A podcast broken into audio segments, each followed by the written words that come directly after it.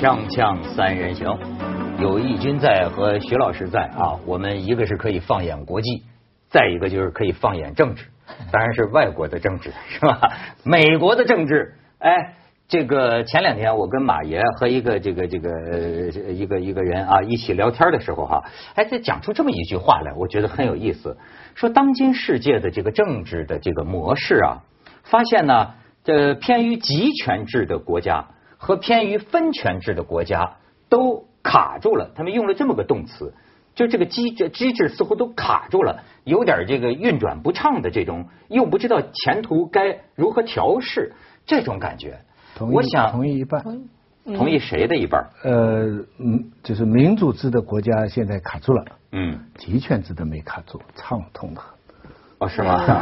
我觉得畅通看行到多行多少公里吧。嗯。我觉得再往前也得卡住，而且他那个卡的，而且他的卡的方式可能是翻车，那个那个那个民主制国家可能是塞车比较慢，那个就是彻底翻车有可能。哎，塞车的时候就出来就得出来一条狂汉在那儿乱吼是吗？对。我就说这个特朗普啊，声势逼人，床破。大陆网民把它翻成叫床破，床以前叫川普，现在叫床破，就是一个睡的床，床破掉了。哎，他那劲头真是能把床厉害，就是真是能把床搞破了，床搞破。我不明白他为什么这个发型跟易军一样呢？真的，我我比他好多了，我最烦就他那个发型。他而且他原来说你的发型跟谁一样来着？谁呀？我今天我今天边吹头发，我问我们吹头发那旁边的，我说像李宇春同志。啊，对，就是这，咱可以看看这个川普，你就觉得他现在共和党的这个代表人的票高居四百五十八，其他那是他其他几个共和党内的对手都远低于他。卢比奥已经退选了。哦，退了啊，对，路边，但是在那个那个，他不是凯西奇现在现在第三位，就是在他的这个竞选集会的场合已经发生了暴力冲突。当然，特朗普本人说一点暴力都没有，那叫爱的聚会。然后就说美国历史上第一次叫停了，就是就是就是就是不不搞了。你看这个口号，我要给大家讲一下，有意思啊，Dare to struggle。对对对，哎对，这个是什么？Dare to win，我我得待会儿再跟大家说啊，这个呃这个是什么呀？呃，微博上讲的毛主席语录：敢于斗争，敢于胜利。没错，这是 毛。是有人把他那发型放在毛主席头上。你你知道这个是在不是这个这个？如果我没搞错的话啊，这个是反对特朗普的一个组织，就是是给他去搅局的。然后他们是崇拜毛主席，然后著名毛主席的这个口号呢，对，就这个口号叫什么号？叫可敢于斗争。敢于胜利，这就是 dare to 什么 struggle，struggle，dare to win，struggle，dare to alphago，dare to win。哎，他们说这个什么，咱们那微博网友有说说于谦有三个爱好，叫抽烟、喝酒、烫头嘛。说这个文涛也有三个爱好，你知道叫什么吗？嗯。说我是这个朗诵、唱歌、说英文。就是。哎，我要讲的是王蒙老师经常提到这一点。这对于好人呐，其实有时候像我们这么懦弱的人啊，确实应该有时候经常喊一喊毛主席这个，要敢于斗争，敢于胜利。有的时候这中国人就有点怂，尤其是我，你知道，不敢于斗争，不敢于胜利，是吗？哎，这两天李安就敢于啊，李安不是他就在抗议嘛？现在就是上一次。呃，那个奥斯卡不是在颁奖的时候找了三个那个那那个亚裔的小孩子过去嘛？他就说是这个是侮辱了那呃那个亚裔。现在他带领好莱坞的导演们啊出来抗议。哎呦，著名的温良恭俭让对呀，李安李安都 都敢于斗争了。因为因为因为他这个主持人从头到尾打着反种族歧视的这个这个噱头，就是讲黑人，对，可结果拿黄种人来开玩笑。对，就是人家说一句笑话嘛，说我最反对种族主义者和和黑人，那他现在黑人变成我最讨厌种族主义者和亚裔。但是呢，对于坏人，我们就得劝他，你得这个。收敛，当然跟坏人说什么都没用，是吧？我我可以看看下边，这就是一个这个特朗普。特朗普，你看在电视上，这是选总统的人呢。嗯。但是有人说他手短，他在电视上就说：“你们看我这手这么大。”这，你看他发型是不是跟义军？我一样。哎，这这就是我今天我们今天的话题，主要是为了徐老师而设，就是从特朗普您别剧透啊，特朗普到纸牌屋啊，这个你看这俩比，从特朗普到纸牌屋，你你知道人家这个有人美国人也把这个两件事聊在一起啊，然后呢就说这个呃问这个特朗普那边一个人说你跟这个纸牌屋里的安德伍德有有什么不同？然后那也说啊。就碰到什么危机啊？安德伍德就开始密谋，在那个密室里密谋。特朗普呢，只不过是把他密谋的话在电视上说出来了而已。但是我想说一句，其实你刚才说到人家拿出这个左的口号来说他，这个其实特别的对，特别有意思。因为他这次啊，其实，在民主党阵营有一个左的是那个桑德斯嘛。其实你要说左，应该是他，对吧？但大家发现，其实桑德斯的主张和特朗普居然有时候是惊人的相似，就是这个极左和极右是一样的。就比如说什么呢？就比如说他这个税收方面，他们都说要要他他他他们都说要减低税，不是要减低税收吧？说。然后呢，呃，那个那个桑德斯说大学全应该是免费的，那大家都很高兴了，所以很多就是那个年轻孩子都很喜欢他嘛。但是大家后来如果真的去分析，发现如果按照他们的这个计划，你说减要减这么多税，然后那个大学都免费。美国政府就瘫了，嗯，就是大学是免费了，但是政府没有了，根本就不能够去维持。所以他们两个的主张，你别看一个左一个右，其实是一回事儿。而且这个在政对你经常会发现极左极右是欢迎不同意。所以我觉得桑德斯跟跟 Trump 怎么会是一回事呢？桑桑德斯是太理想化，他的主张其实很好，但是他做不到。不一样吗？特朗普说那些能做到吗？特朗普那是把穆斯林都不要进来。他主张就很坏，他不是说做得到做不到的问题，他要在边境修一堵墙，穆斯林不准入内。所有在美国出生的，只要你父母是非法移民，小孩按现在的讲法，小孩是合法的嘛？他说连这些小孩也都要去做出境，因为他父母是非法。所以 Trump 的问题是他的主张一部分美国人喜欢，另外一部分人反对。桑德斯是。主张很好，但是实现不了。他那个全美国大学 学费免，当然很好了。他是社会主义者。我觉得他们还是一样。特朗普就实现得了吗？特朗普当然也实现不了，但是他有可能看了《权力的游戏》啊，弄一条那个北境，那一条长城，隔开墨西哥和美国，而且这是他现在主要的纲领。而且他是要墨西哥政府来他要掏钱，那那那怎么可能？人家肯定不会给你付钱。他他算了一下，美国跟墨西哥的贸易啊，墨西哥占了很大的便宜。他就说，因为他占了这个便宜，所以他们就要修。那人不会理他。他们说啊，就现在就有这么多美国人理他，百分之三十几的人在墨西哥不会理他。说到底，他们俩还是一样，就是说的好听，然后呢，有脑子想一想的人都不会喜欢他们。哎，这正是我作为一个看不懂的中国土鳖的问题啊，就是说他这个人，你们现在看啊。是真疯啊，还是装疯啊？呃，那么不管是真疯还是装疯，美国人民都疯了吗？嗯，那么多人支持他，他就俨俨然有。我听有人呃，貌似了解内幕的人说，你放心，他绝当不了总统。嗯，但白宫发言人已经代表奥巴马说了，说奥巴奥巴马总统觉得他肯定当不了总统。嗯那那么奥巴马也是民主党啊。哎，现在连共和党的高层也不喜欢他。就你们怎么分析这个人？他代表了美国民众的一种情绪，他说出了美国民众的一种不满。他的几个一些，他那个口号虽然呃做不到，而且也错，但是很解气。就是说政治不正确，因为美国多少年来玩政治正确，他就是就是老百姓讲实话，就在餐桌上都会这样讲话。穆斯林跑来杀我们，这个这个非法移民弄不好。我们都把钱送到中国、日本去，他也不单是反中国，他觉得美国公司跟日本、中国谈都是吃亏的，所以他，而且他的口号最主要的，他的纲领性的口号就是要使美国重新伟大。嗯，Make America agree agree again，那就是说唤醒很多美国人，觉得我们世界上是很强，我们现在在走弱。他的确代表了这种情绪，但是。要是他真做的话，这世界就好看。那几个发怪发型啊，一个金正恩，一个他，还有谁怪发型在这儿？我们太一个发型，全世界到时候原子弹就在那个头发上穿出来了。对，哎，有的搞了。世界发型大会啊！对，将来这几个就是全靠发型啊。不爱梳头，我最爱希拉里的一点就是他不爱梳头。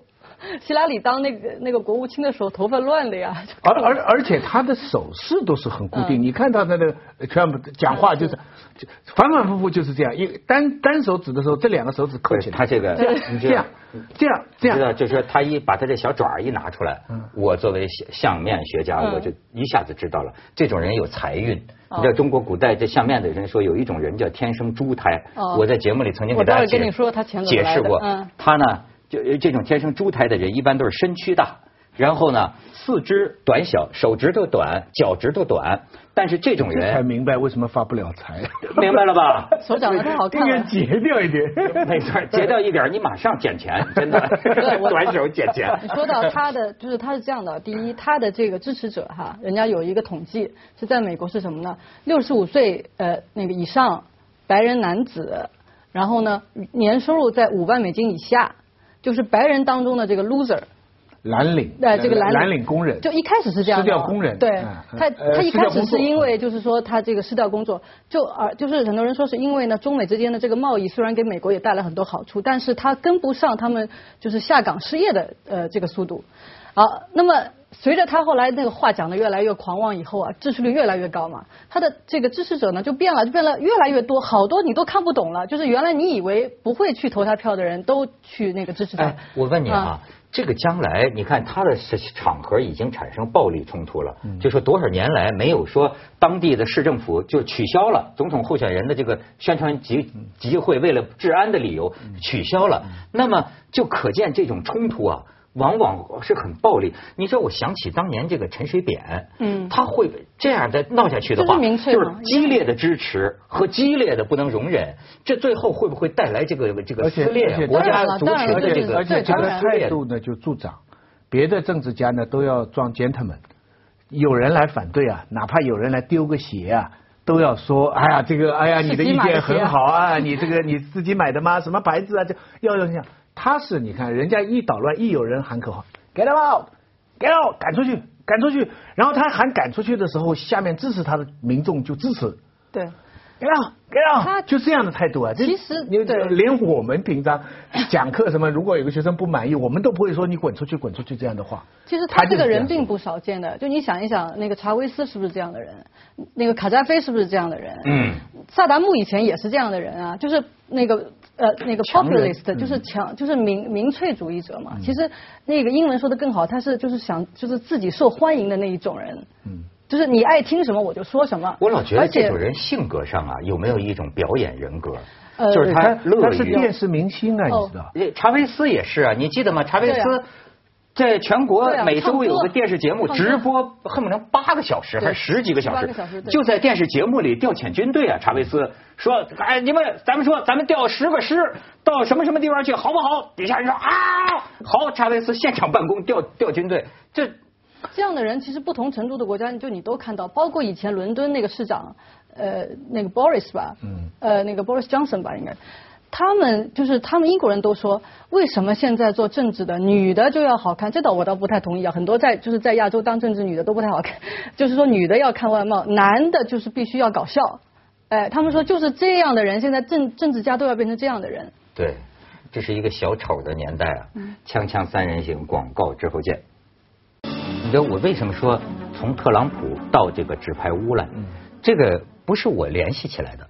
这个现在在美国很多记者呀，就问这个这个这个 Kevin Spacey，Kevin 的这个这个主演啊，这个这个就是说，哎呃，我觉得他说的很有意思，主要是这个老戏骨啊，他说的特别有意思，就是他们就说问他，就说你跟特朗普要是竞选，就是只拍屋里的安德伍的，要是碰见特朗普怎么办？但他一开始他就说说这个，他还没进入什么的提名人大会，可能就我就我我就把他给屠了，对吧？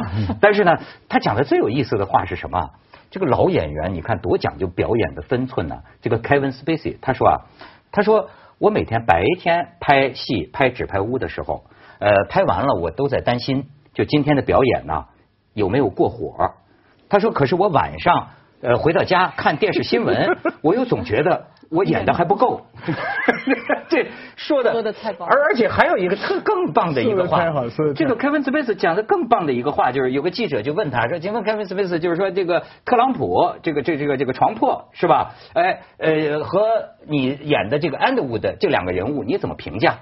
然后他说：“啊，你知道这是很有意思的一个比较，呃，一个呢是个虚构的人物，另一个呢呃也是个虚构的人物。”哎，咱们现在看一下他，看一下啊。They say we get the leaders we deserve. Well, here's what I think America deserves. A leader who's not afraid to look you in the eye and tell you what he believes. I believe in putting people first. I believe in putting America back on track. I believe in opening doors. And I'm willing to work with both sides so that we all get what we want. I'm a humble man. I've never forgotten where I come from. I've taken my licks, but I've never taken your support for granted. I believe in pointing people in the right direction, but in the end, we should all be free to make our own decisions. They say we get the leaders we deserve. I think America deserves Frank Underwood. And in your heart, you know I'm right.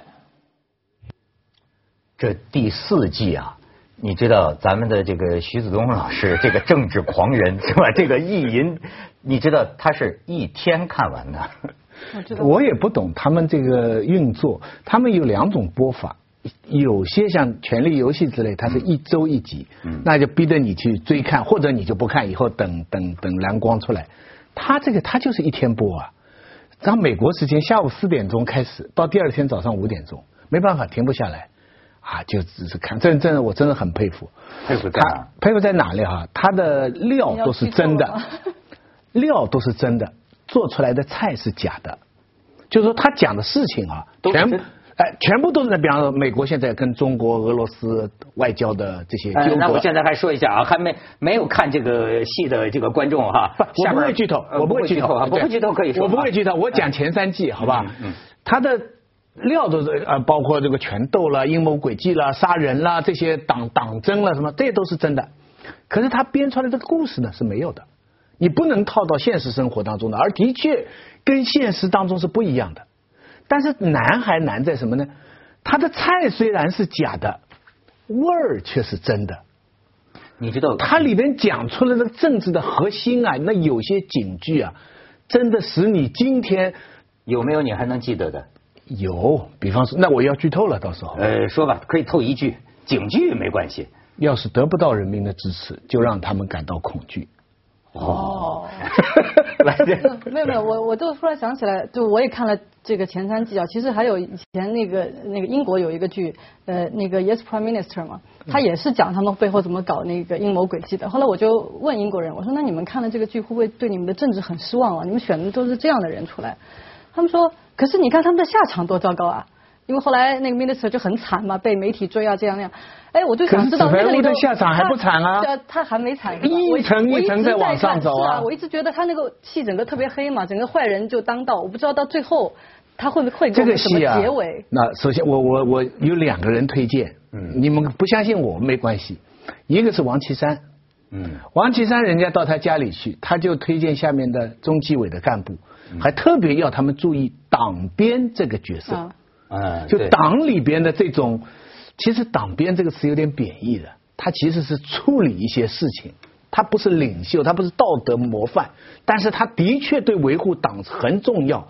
王岐山特别推荐，这是第一。第二，奥巴马现任总统啊，发推特啊，就说你们不要剧透啊，我等一下要去看纸牌屋哦，就发出去。然后他发的这条东西就转到了纸牌屋的他那个账号上，推特。那照一般情况下，他们应该欣喜若狂，对吧？总统在看，原来他只是转发，一点表示都没有，就只是把总统的推特转发一下，说意思你看，总统也在看。对你刚才讲这个党鞭这个用意，我也是有这个联想。这个安德伍德，你看他原来还没当总统，就是做党鞭的时候，他干的事儿呢，就真的相当于是当下的鞭。对吧？干的一些个脏事儿，幕后的。但是你看他当总统之后呢，他又有了一个脸，嗯，成了一个一个脸。你知道我看这个东西的这这个惊讶在于，很多惊讶。作为一个中国土鳖哈，第一个就是说这个国家可以黑自己的领导人到如此之一个程度，而且总统还看，但他有没有黑？然后我就会觉得呢。那么这个国家的国民，他对于影视剧的这个接受的程度啊，是多么的成熟，对吧？多么的成熟。但是我从另一方面又看到特朗普这样一个叫嚣着啊，这个关了穆斯林教堂，那墨西哥人都是强奸犯、贩毒的，这么一个选总统的人，支持率这么样的高，我又会觉得他怎么又有一些那么傻的？这个这个这个这个支持者，所以对吧？这个让我觉得很错乱，所以我翻过头来又是说，我说他拍这个戏是不是正是为了就提醒他的国民？你觉得他为什么这么黑？